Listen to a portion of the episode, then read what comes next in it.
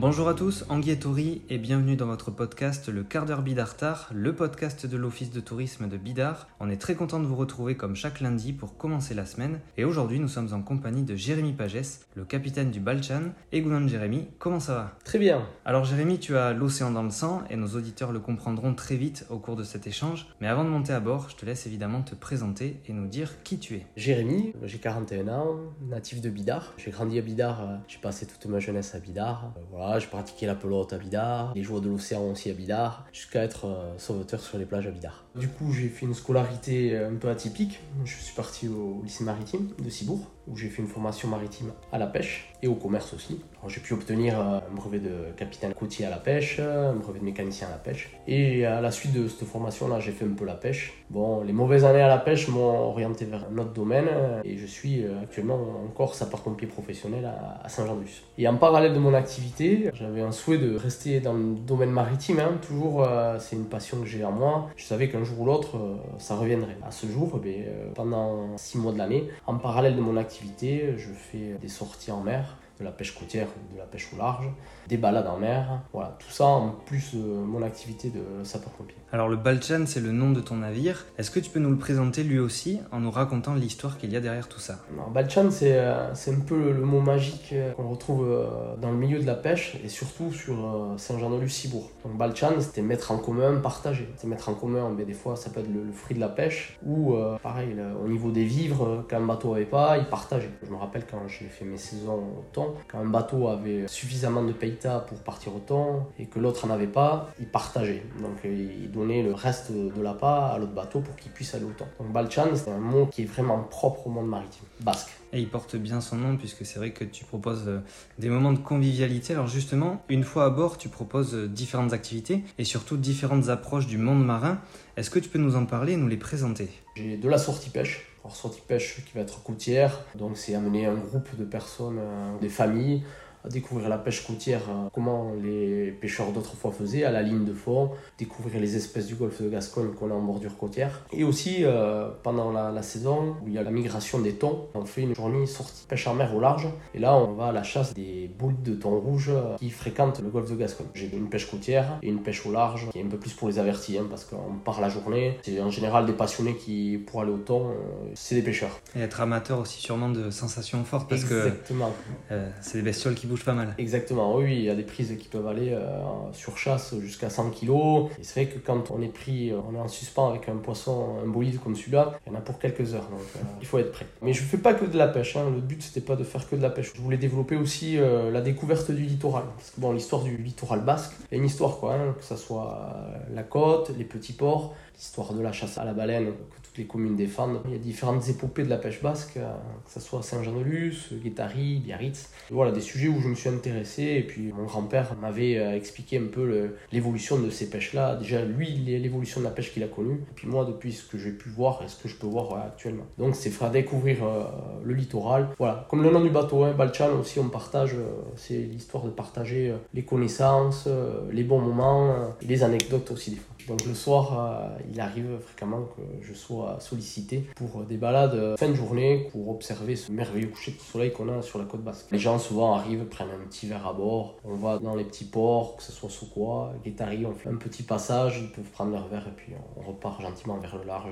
Alors lors d'une sortie en mer à tes côtés, il est très rare de rentrer bredouille car tu es devenu avec le temps un expert de la côte basque et de ses alentours. Mais pour ceux qui se poseraient la question, on peut s'attendre à quoi lors d'une sortie? Quelles sont les espèces qu'on peut trouver ou rencontrer? Dans le secteur Oula, alors pas tout le temps bredouille, euh, c'est rare. Mais à la pêche, il faut être humble et c'est vrai que des fois on peut être surpris. Un jour ça peut être très bien et le lendemain il peut y avoir euh, pas grand chose. Les espèces que je cible, les espèces du milieu tempéré du golfe de Gascogne, ça peut être chinchard, maquereau, dorade grise, bonite, les béguillandis, les gros yeux, les pageaux, les vives aussi. Voilà, un peu tous les poissons qui fréquentent le golfe de Gascogne. Et le thon rouge, sans l'oublier, le, le seigneur. Et les chipirons. C'est la, la partie euh, majeure de mes, de pêches en mer. Voilà. Souvent, quand ils viennent en pêche côtière, je leur fais découvrir deux pêches. Une pêche au chipiron, comme pratiquaient les anciens ici, avec une turlute, un poisson. Et ensuite, à la sortie de la pêche au chipiron, on va découvrir les, les poissons de roche euh, au large. Ce que faisaient ni plus ni moins nos anciens. hein. Ils faisaient ces pêches-là. Alors je me posais la question justement tout à l'heure, mais lorsque vous partez en mer et que ça mord à l'hameçon, est-ce que les gens repartent avec le fruit de la pêche, sans faire de mauvais jeu de mots? Mais comment ça se passe? Au niveau des captures qui sont prises, donc à, bord du bateau, on a un.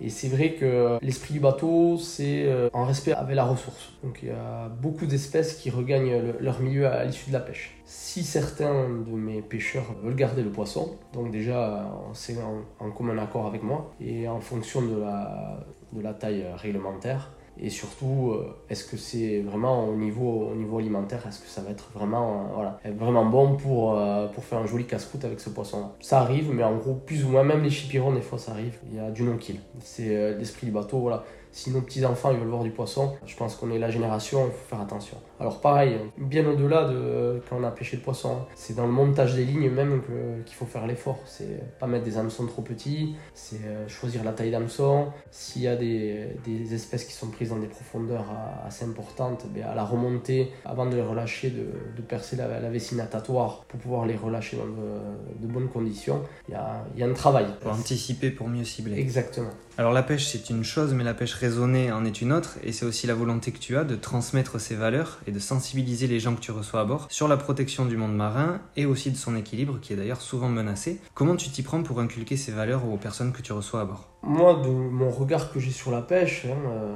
la ressource, depuis que moi j'ai été à l'âge de 8-9 ans euh, avec mon grand-père à, bord, pas se mentir, il y a une diminution des prises. Elle est importante parce que maintenant, au jour d'aujourd'hui, on pêche avec du matériel performant et il y a moins de prises. On aurait eu le même matériel il y a 30 ans de ça, et je pense qu'on aurait euh, pêché encore plus. Ce que j'essaye déjà hein, de, de, cibler les espèces en fonction de la saisonnalité. Pendant la reproduction, des fois j'essaye de ne pas cibler certains poissons. Le bar, l'hiver, j'y vais pas même quand j'ai des pêcheurs. À partir de janvier jusqu'à avril, le bar, la louvine qu'on appelle ici, j'y vais pas. Voilà, elle est en pleine période de frais. C'est pas la peine d'aller l'embêter. On sait que c'est un poisson qui se raréfie et un poisson qui est humble. C'est un peu le prince de la côte, hein, le bar ici. Donc j'essaie de pas y aller. Et après, voilà, les montages de ligne, pas monter des hameçons trop petits éviter que les poissons engament les hameçons et là on peut plus les relâcher dans de bonnes conditions. Voilà, c'est un travail en amont euh, pour la ressource. Euh, voilà. Avant de mettre la ligne à l'eau, j'essaye de ne pas faire d'erreur sur, sur le montage. Alors on l'a dit tout à l'heure, tu as l'océan dans le sang et c'est sans nul doute grâce à ton grand-père qui était lui aussi un grand pêcheur et il me semble qu'il y a une histoire tout à fait passionnante avec ton Aitachi. C'était quelqu'un de très apprécié à Bidar. Ah oui, alors Dédé Isaguirre, voilà. Il a fait partie de ma jeunesse en fait. À 8-9 ans, je passais les, étés euh, dans sa maison à la Peria, à Guétari. Et euh, tous les matins, moi j'adorais la pêche, donc euh, je partais à la pêche tous les matins avec lui. Donc c'était les réveils à 5h, 5h30. Et puis on partait en mer. Et puis on partait souvent les deux. Donc des fois le temps en mer il est long hein, il n'y a pas grand chose. Donc voilà, les discussions, un petit, sur la pêche, sur le monde maritime, sur l'histoire que lui avait. Hein. C'est lui qui m'a donné le goût, goût à l'océan, à la mer, tout ce qui est monde de la pêche. Hein. Et puis c'était un savoir, ils avaient un savoir que nous on n'a pas. Hein. Moi au jour d'aujourd'hui, si on m'enlève un peu mon sondeur ou, ma cartographie, je peux être très vite déstabilisé. Eux, ils avaient le, repère les amers à terre, le temps avec sa montre, ils avaient le, sens marin avec les, les moyens qu'ils avaient. Le visuel à terre, euh, la profondeur, le temps, euh, le soleil. Euh, ils avaient un, savoir-faire au niveau navigation qui était meilleur que le nôtre, je pense. Alors il paraît aussi que tu interviens auprès des lycéens pour leur parler de son histoire, parce qu'il a une histoire assez particulière est-ce que tu peux nous, en raconter un morceau? Puisque c'est vrai que c'est assez intéressant. Oui, parce qu'il euh, a été capturé au moment de la Seconde Guerre mondiale. Il voulait rejoindre les forces euh, françaises libres. Sur dénonciation, il a été capturé et euh, il a été déporté en Allemagne. C'est là où il me racontait son histoire, sa déportation, voilà, camp de concentration, Fakelti, Schaffhausen. Il avait fait deux camps de concentration. Il faisait partie des prisonniers des triangles avec une certaine couleur et des prisonniers politiques. Il a eu une jeunesse euh, ardue, quoi. Hein. C'était difficile, euh, il s'en est sorti. Euh, il avait un très gros mental. Hein. C'était quelqu'un toujours positif. Avant d'être libéré, les officiers allemands avaient convenu de, voilà, qu'il fallait vider ces camps de concentration et qu'il y ait le minimum de, de de guerre. Donc lui, il a fait la marche de la mort et s'est fait libérer bah, à l'époque euh, par les Russes. Et il s'en est sorti. Donc euh, son histoire, je l'ai, euh, je l'ai parfaitement. On en a discuté, ça capte. Hein. même les lycéens que j'ai en face de moi, quand on vient ici à Bidar, au Monument de la Paix, où il y a, un lieu pour se commémorer tout ça, ça marque les esprits parce qu'une histoire comme la sienne, elle capte. Alors justement, tu viens de, l'évoquer, mais pour ceux qui n'ont pas eu la chance de croiser André Izagir, on vous le rappelle, il y a une plaque en son honneur près du mémorial de la Seconde Guerre mondiale et pour la paix sur l'esplanade qui est près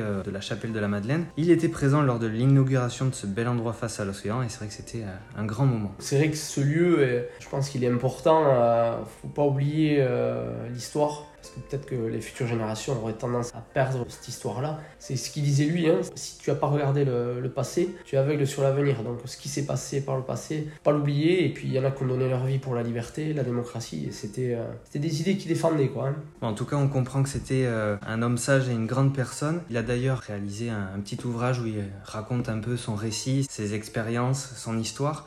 Donc on vous invite à vraiment découvrir ce livre qui s'appelle donc Mes années en enfer, mémoire d'un déporté. Euh, donc c'est signé André Isagir, donc c'était, euh, on le rappelle, ton grand-père. Alors Jérémy, c'est la tradition quand on est invité sur le quart d'heure Bidartar, c'est le moment où tu nous partages une anecdote ou un moment marquant, quelque chose que tu as vécu à Bidar et que tu n'oublieras sûrement jamais. Il. J'ai fait euh, toute ma jeunesse à Bidar, j'ai grandi dans de super conditions, en extérieur, pelote, surf, mes années de sauveteur sur les plages. J'en aurais, je pense, un tas à raconter je vais te raconter euh, une intervention que j'avais fait euh, sur la plage de Bidar Centre, dans mes premières années de, sauveteur. J'avais été chercher un surfeur euh, dans le courant. C'était une belle journée d'été, beaucoup de monde sur la murette à Bidar Centre, comme la tradition du soir. J'avais sorti ce surfeur-là et à sa sortie de l'eau, pour se remercier, il était monté au restaurant en dessous à Tantina Playa et il nous avait offert un carton de champagne. Ça m'avait, ça avait fait rire un peu toute la plage ce jour-là. Tout est bien qui finit bien et champagne pour tout le monde. Jérémy, merci beaucoup pour cette échange maritime. Eh bien, merci à toi de l'accueil. Et j'espère que pour le Monument de la Paix, euh, c'est bien de ne pas l'oublier. surtout au jour d'aujourd'hui. On l'oubliera pas et c'est pour ça qu'on a voulu euh, en parler aujourd'hui au travers de ce podcast. C'était un plaisir de te recevoir donc dans le quart d'heure Bidartar. On espère que les gens auront la curiosité de découvrir les activités que tu proposes en montant à bord du Balchan, mais surtout pour apprécier ta culture de l'océan et ta gentillesse qu'on n'oubliera pas de souligner. En attendant, on se retrouve la semaine prochaine pour un nouvel épisode de votre podcast. Prenez soin de vous. Issa Nuncha.